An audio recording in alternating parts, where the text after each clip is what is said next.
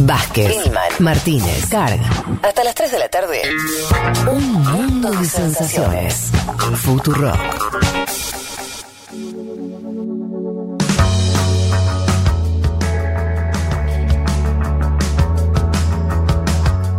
Les comentábamos al inicio de este programa que uno de los temas que queríamos tratar era lo que está sucediendo ahora mismo en el hermano Chile, donde están allí votando en una elección trascendental, histórica, clave para el futuro de ese país, porque están decidiendo nada más y nada menos si cambian su constitución, la constitución redactada en su momento por el gobierno militar de Pinochet, Finalmente, muchos años después, los chilenos están decididos a cambiar ese estado de cosas. Para hablar de todo esto y ponernos en tema y seguramente comentar, tenemos muchas preguntas eh, interesantes para hacerle, está en comunicación Pamela Giles, ella es diputada del Partido Humanista de Chile. Giles, ¿qué tal? Te saluda Federico Vázquez de Buenos Aires. Los saludo yo también con mucho cariño, queridos amigos argentinos. Antes que nada, te pedimos disculpas por eh, unos, tuvimos unos minutos de, retraso, pero bueno, ya estamos en comunicación. Te agradecemos que nos atiendas justamente en este día. Es un día, eh, por supuesto, para ustedes trascendental, pero nos parecía interesante que nos cuenten de primera mano eh, cómo estaba sucediendo. Arranquemos por ahí, cómo está la jornada electoral en Chile. Bueno, lo primero que habría que decir es que hay una eh, masiva, muy masiva presencia en los locales de votación, aún en pandemia y con todos los problemas que esto significa. Eh, hay una primera pregunta que existía respecto a este proceso y mm. era si iba a tener una participación masiva, sobre todo considerando que en los últimos procesos electorales que hubo en Chile hubo una abstención de más del 50%. Y entonces una de las primeras cuestiones que se ponían eh, en, duda era la participación que iba a tener este, este evento y podríamos decir ya a estas horas que hay una hay un interés por participar que es eh, muy notable. Em, y está, se está hablando, escuché decirte en alguna entrevista que la expectativa, no sé si eso se, está, se estaría confirmando, debe ser temprano para saberlo, pero la expectativa la sienten ustedes en que estaría eh, el, la aprobación a la reforma constitucional arriba del 70%, ¿esto sigue siendo así? Sigue siendo el pronóstico por el que yo me juego.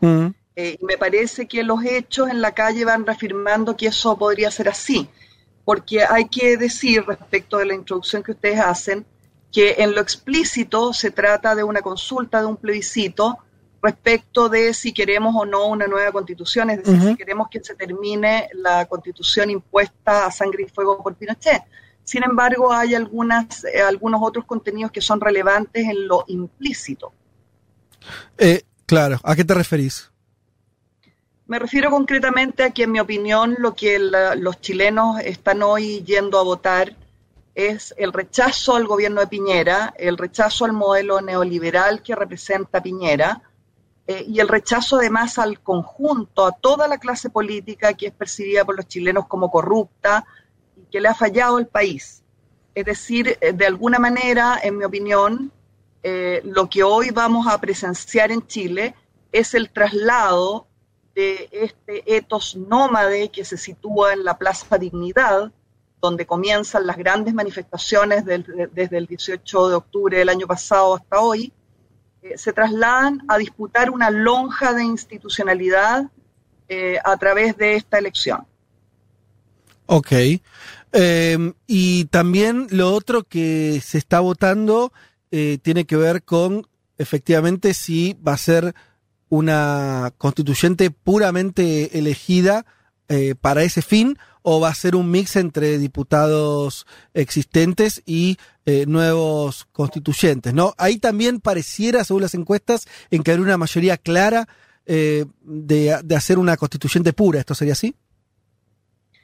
Sí, hay que explicar allí, si me lo permite, que este proceso que hoy tiene un hito en este plebiscito se inicia el 18 de octubre pasado cuando los jóvenes, los muy jóvenes, los estudiantes secundarios, empiezan a saltar los torniquetes del metro en Santiago, empiezan a evadir eh, el, pago del metro y eso desencadena una movilización social que no se ha detenido a pesar de la pandemia y que llega a tener dos millones de personas en la calle.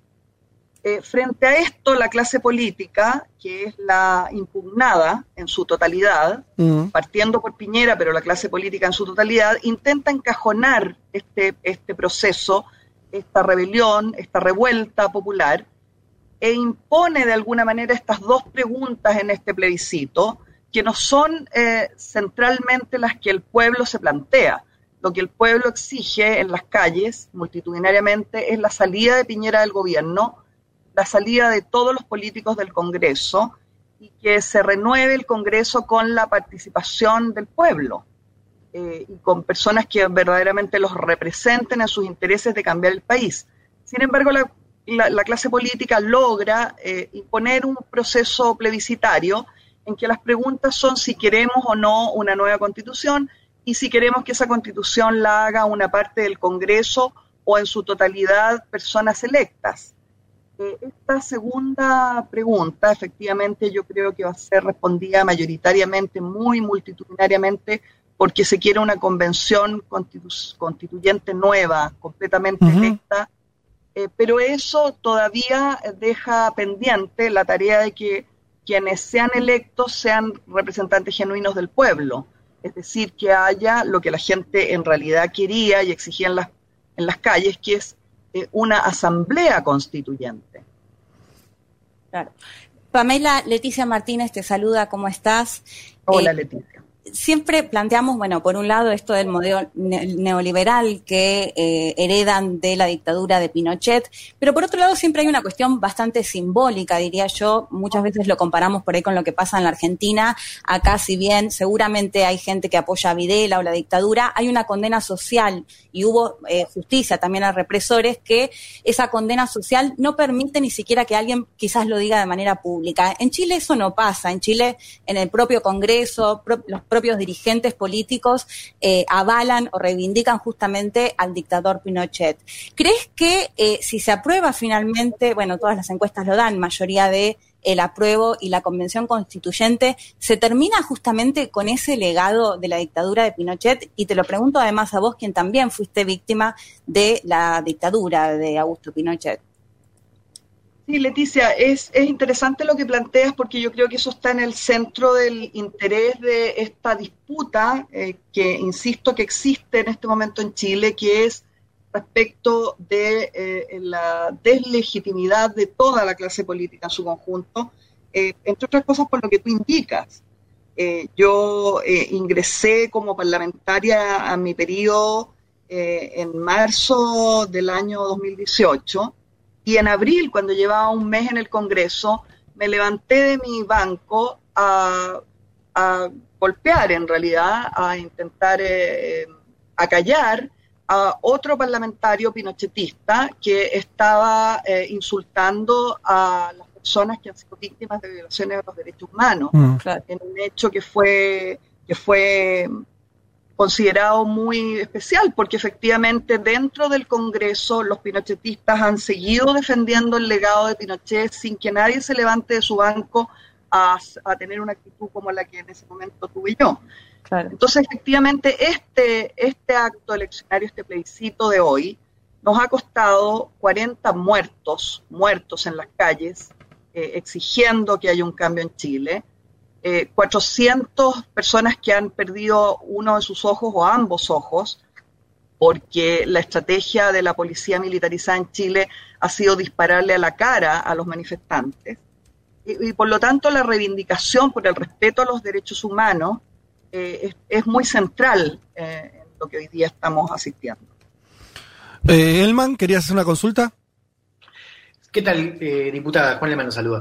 Quería preguntarle por esto que usted decía de, la fuerza de los jóvenes en las calles, ¿no? Y de, que quizás el, plebiscito, no sé si la entendí bien, pero digo, como que está formulado de una manera que quizás no se adapta al, centro de las demandas, que usted decía, de, renovar el Congreso, ¿no? ¿La, entendí mal?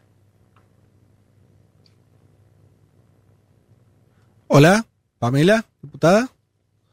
Ah, se nos cayó, me parece. A ver, ¿ahí nos escucha?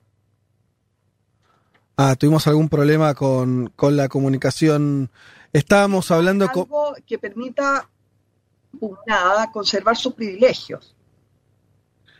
Claro, y ahora, y a, y a pesar de eso, digo, pensando un poco en el proceso de hoy, eh, ¿Usted cree que, que, si bien estas demandas quizás no se van a ver del todo reflejadas, porque claramente hoy no se vota para, para renovar el Congreso, ni mucho menos, ¿cómo, cómo cree que va a ser eh, la, participación de los jóvenes? Usted decía que, veía mucha gente votando.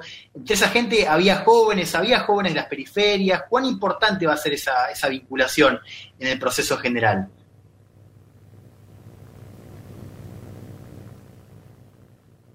Eh, mira, te lo te, lo puedo reflejar en propia experiencia. Yo fui a votar esta mañana temprano a la, una de las comunas que yo represento como diputada. Es la comuna una de las comunas más pobres de Chile. Eh, y estaban los locales repletos y se ve una participación de jóvenes que es claramente distinta a lo que hemos presentado en elecciones anteriores en Chile Hmm. Eh, los jóvenes se han ido retirando de eh, la votación y han generado una abstención gigantesca en Chile, justamente como una forma de protesta eh, contra la clase política en su conjunto. Yo creo que en esta oportunidad se traslada eh, esta movilización popular que hemos visto en las calles, hmm. se traslada eh, a, a los lugares de votación y es allí donde se van a hacer presentes de manera muy clara hoy día quienes han protestado antes absteniéndose. Eh, me da la impresión de que lo que van a hacer es demostrar una participación muy particularmente de los sectores jóvenes, que hasta ahora se han sentido totalmente dejados. Uy, estuvimos ahí. Parece que a partir de las 9 de octubre hay una, hay una decisión por participar tomar, sí. por, porque los jóvenes se conviertan en, yo te diría, probablemente el más importante actor político en Chile. Estamos hablando con Pamela Giles, ella es diputada del Partido Humanista de Chile. En, en, en Argentina, en, Chile por supuesto es una persona muy conocida, algunos la nombran como candidata, posible candidata a presidente, incluso eh, para el año próximo. Eh, se lo cuento sobre todo a la audiencia argentina que por ahí eh, no la conocen tanto, tiene una carrera que además ella periodista vinculada a los medios de comunicación es un personaje muy, muy relevante en la política chilena y además que cobró fuerza eh, a partir de, de, su paso a la política eh, como diputada y como una de las referentes de, de la izquierda en Chile. Sobre la cuestión de, de la izquierda y la unidad, eh, Juanma, vos querías hacer una consulta a la diputada. Sí, diputada Giles, buenos días, Juan Manuel Carla, saluda. Eh, la dispersión es una cualidad muy propia del progresismo, diría, a nivel mundial, no es culpa de América Latina. Se dice que mientras el bloque conservador se une por intereses, eh, los espacios de la centroizquierda o la izquierda se dividen por el punto y coma del programa, pero también hay experiencias concretas en América Latina, como Argentina el año pasado o Bolivia este año, donde queda claro que con la unidad de los movimientos nacional populares y progresistas es posible el triunfo. ¿Hay espacio para pensar en alguna unidad futura en Chile, eh, más allá de la propia constituyente, pero tomándola, claro, porque uno desde acá ve una especie de sinfín de siglas, y esto mismo se lo dije a, a, a Jadwe, el Frente Amplio, el PC, el Partido Socialista, el Partido Humanista, el PRO. ¿Hay capacidad de ir hacia una unidad en Chile? ¿Y cómo piensa usted esa unidad?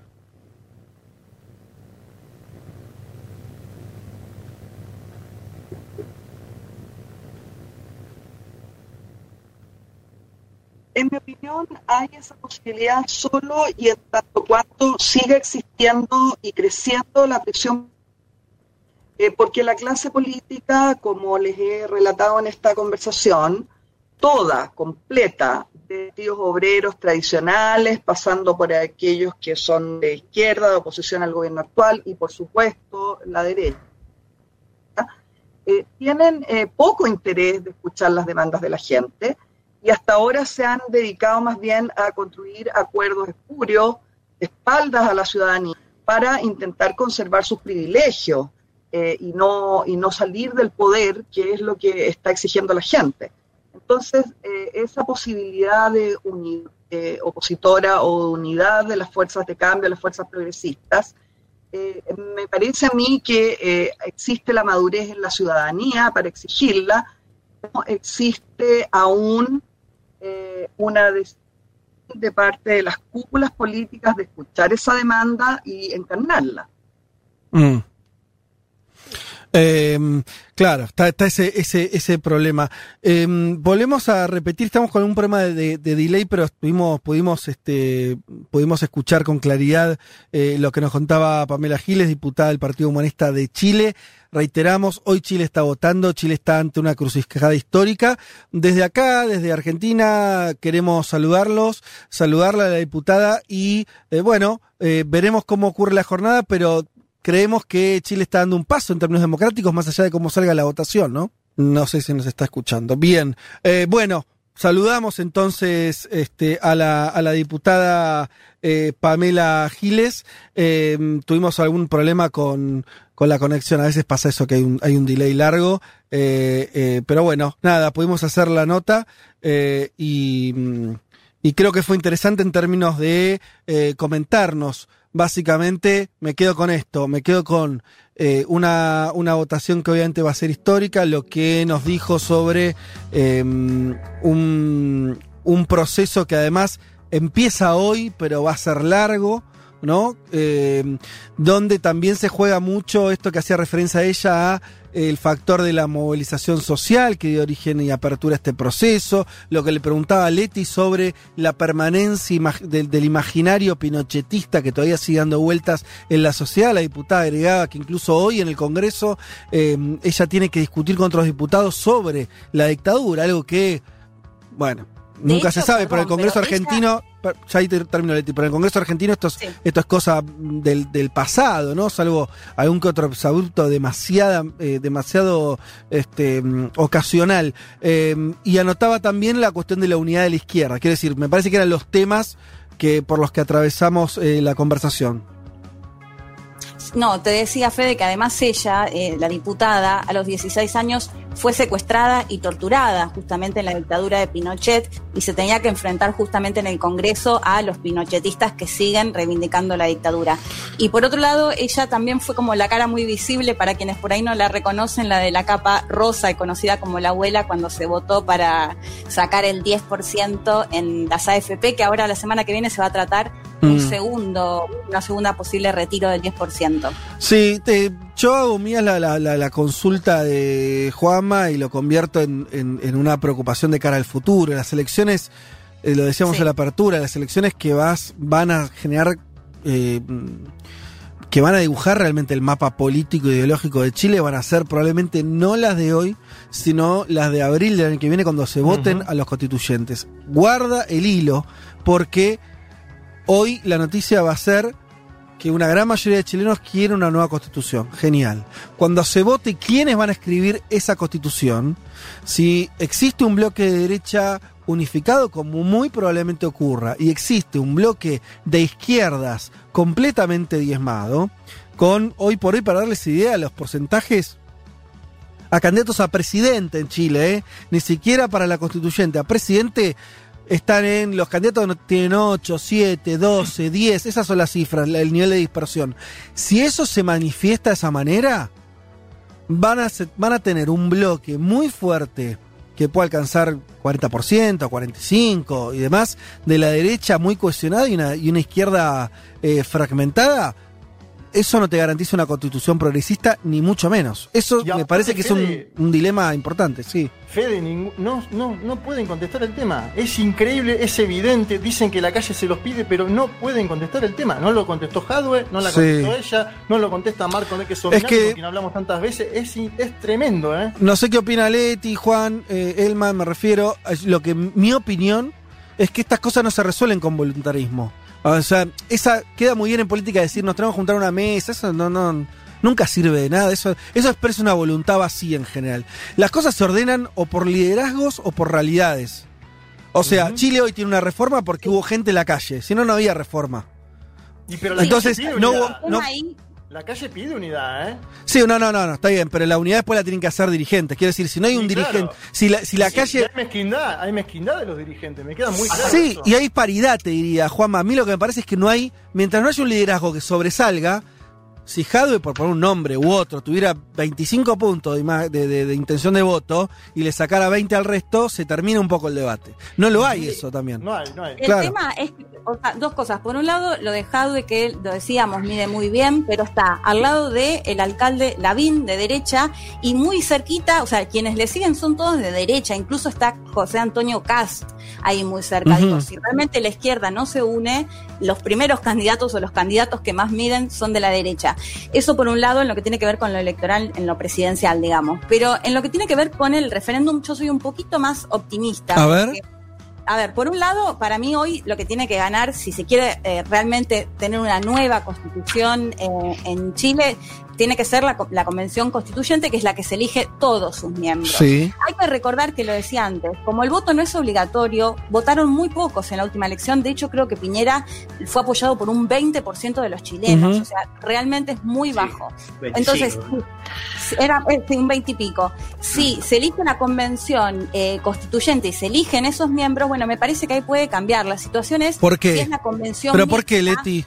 ¿Por qué eso? la- ¿Por, por qué? Que, que sean- Porque se va a votar y, y me parece que justamente lo que generaron las protestas del año pasado fue que se comprometan más los chilenos, las chilenas, la juventud para ir a votar. Es decir, que podrían verse beneficiados eh, miembros que tengan una mirada más progresista. En Mm. cambio, si es la convención mixta, ahí sí se les complica, porque lo que pasa es que tienen que contar con más de un tercio o con un tercio la derecha puede vetar. Entonces Sí. ahí sí se complica porque esa es la situación actual de la derecha en el Congreso. Pero vos crees Pero que la, la derecha no va a tener, aunque se voten todos de nuevo, no va a tener por lo menos un tercio? Y no sé, creo que se le puede complicar. Sí, puede Ajá. pasar, pero se le va a complicar más con la convención constituyente para cambiar definitivamente la constitución de Chile. Sí, igual eso es lo más Al menos el primer paso que ya lo vamos a conocer. Sí, todas las encuestas dicen que eso sería así, lo que vos decís que será lo mejor es lo que va a ocurrir. Eh, por lo menos en los Bueno, números. Hay que ver, porque el Sí. apruebo sí. pero mucha derecha está llamando a votar por el apruebo, Sí, sí. pero votar convención mixta. Ok. Como Nabil, por ejemplo. ¿No? Claro, exacto. Vieron como que el apruebo no iba, que el apruebo iba a ganar, entonces empezaron Claro. a llamar a que te vote por el apruebo, pero convención mixta. Sí, Claro. lo mismo puede pasar en abril, que con la convención constitucional la derecha también haga una buena votación. Yo no descarto Sí, ese escenario. también, también. Y, sería, y, y por eso me preocupa mucho que las calles estén marcando un escenario a los dirigentes y que los dirigentes estén eh, Sí. desunidos. Yo, yo ahí, ahí, disiento un poco, porque la verdad es que las calles piden unidad, pero también pide que se vayan todos. Entonces, vos sos un dirigente de izquierda que está presente en el Congreso. y Es difícil responder a- ante esa demanda. Pues esa demanda no es únanse todos, es que se, o sea, es una nueva política. Hay muchos Eh, dirigentes de izquierda que, sí. claro, tiene una larga tradición de favorecer o, de- o ser parte de esa dispersión que vos bien describís, pero es difícil pararte cuando el reclamo es que se vayan todos. Miren, eh, prepar- todo. Pre- preparando la entrevista para, eh, para Giles, yo estaba revisando unas entrevistas que hacía ella hace mucho tiempo. Justamente hablaban de esto bastante y llamaba mucho la atención eh, que ella misma decía algo que es cierto y que se compraba con los números, que por ejemplo... eh, hoy se está hablando, todo, todos están hablando de Daniel Jadwe, eh, el que entrevistamos hace unas semanas acá, eh, que mm, el alcalde, uno de los con- que tiene mayor imagen positiva, según la encuesta tiene entre 8 y 12% de intención de voto a presidente, es como la nueva figura de la izquierda, eh, y al mismo tiempo ella decía, bueno, hace un año o dos, eh, Beatriz Sánchez ocupaba ese lugar. Claro. Hoy Beatriz Sánchez no 20 existe puntos. las encuestas. Entonces, a lo- 20 puntos. Dos puntos, tiene algo así, ¿no? No, Eh, no, sí, pero en su momento sacó 20. Claro. Por eso digo que por, por ahí lo de Jadwe también es 8 puntos, no, no nos dice mucho eso, ¿ah? No, y de vuelta, hace un año y dos esto no estaba en el horizonte de nadie, ni de la derecha ni de la izquierda, con lo cual digo, también hay una variable del tiempo que es verdad, hay elecciones en lo que viene, a fin de lo que viene, pero también hay algo, habría que darle un poco más de tiempo también a ese campo, me parece. Sí, lo que pasa es que no tienen mucho tiempo. O sea, abril está acá nomás. Es verdad, vos decís, bueno, yo, mira, lo que sí creo una última cosa, así como creo que la calle, digo, la calle, la, la- situación de calle, la movilización, prefiguran escenarios como es el de la reforma. Volviendo a lo que planteaba Leti, sin, sin esos jóvenes en la calle no tendríamos eh, una nueva constitución, por supuesto, en Chile. Em, también creo que las votaciones configuran escenarios. Quiere decir, a partir de mañana, cuando deje de ser una encuesta y sea que la mayoría de los chilenos quieren una nueva constitución y si efectivamente quieren una constitución a partir de una constituyente, eh, tal vez eso modifique, empiece a modificar el programa que hay hoy. Y se empiecen a perfilar. Ahora, si vos tomas lo que pasa hoy, parece un 2001 argentino. Sí. Y ustedes recuerden lo que pasó después de la, primera, de la, de la elección que hubo en la Argentina en el 2001. Una dispersión del voto fenomenal. Pero bueno, tenemos peronismo acá, Fede. No, Pero, incluso con peronismo. ¿Por qué decís abril? no? Yo lo que no entiendo es por qué, por qué decís abril. Abril como, como Y ahí se- van a votar- votaciones locales y se hacen las votaciones Se vota para la los convención. miembros que van a ser Claro. parte de la. Claro, bueno, por Clave. eso yo pregunto, o sea, ¿por qué tiene que haber unidad de la izquierda en los partidos ahí? Si esto, quizás es una, una pregunta naif, pero si este, este proceso no se explica o se explica mayoritariamente por la fuerza desde abajo. Sí. Claro. Desbordó a la política de izquierda a derecha, ¿por qué no puede seguir desde abajo? O sea, ¿por Eso qué es lo Pero que ¿cómo yo sigue planteaba. desde abajo? Eso es lo que, es lo que- es lo que yo planteaba, que digo que me Sí. parece que si van a votar, esta gran mayoría que está saliendo a las calles puede hacerlo por miembros que tengan una mirada más progresista, digo, para la convención. No, la elección es en noviembre. Digo, La elección presidencial. Sí, Claro, por eso. hay, hay No, no, elección pero- local en abril y hay que son las elecciones que se retrasaron por la pandemia y además la elección de los miembros que van a formar parte de Claro. la convención. Por eso digo que, que yo no sé si está, si está tan cerca el- digo, esto de, de- de la unidad de izquierda de cara a la votación de abril. Eh, mi- el, Después, el- pero Juan, el miedo que yo tengo, el miedo, la, la- la- la lectura es, si, si la izquierda lleva muy fragmentada a la votación por, la, por los convencionales constituyentes, y es, eh, la dispersión de voto además hace, en general hace, hace que ese voto sea, sea menor, que tu impacto sea menor. Si vos además llegás con un con siete, no sé, siete bloques, cinco bloques, cuatro bloques distintos a discutir una constitución y del otro lado tenés una derecha compacta que sigue la, que, que sigue un liderazgo, que sigue. Vos vas, no, no creo que tengas una constitución muy progresista, ¿eh? Me parece a mí. Por ahí me equivoco, pero yo no veo que, que eso llegue a buen puerto, si eso pasa. Sí, hay, hay que ver también o sea, el origen de esas candidaturas. A mí Mm. me, me cuesta ver que, que las figuras que se propongan como constituciones y que tengan, a- que, que tengan apoyo en los municipios sean fuerzas de la política. Me parece que Sí, de hay hecho, una fuerza.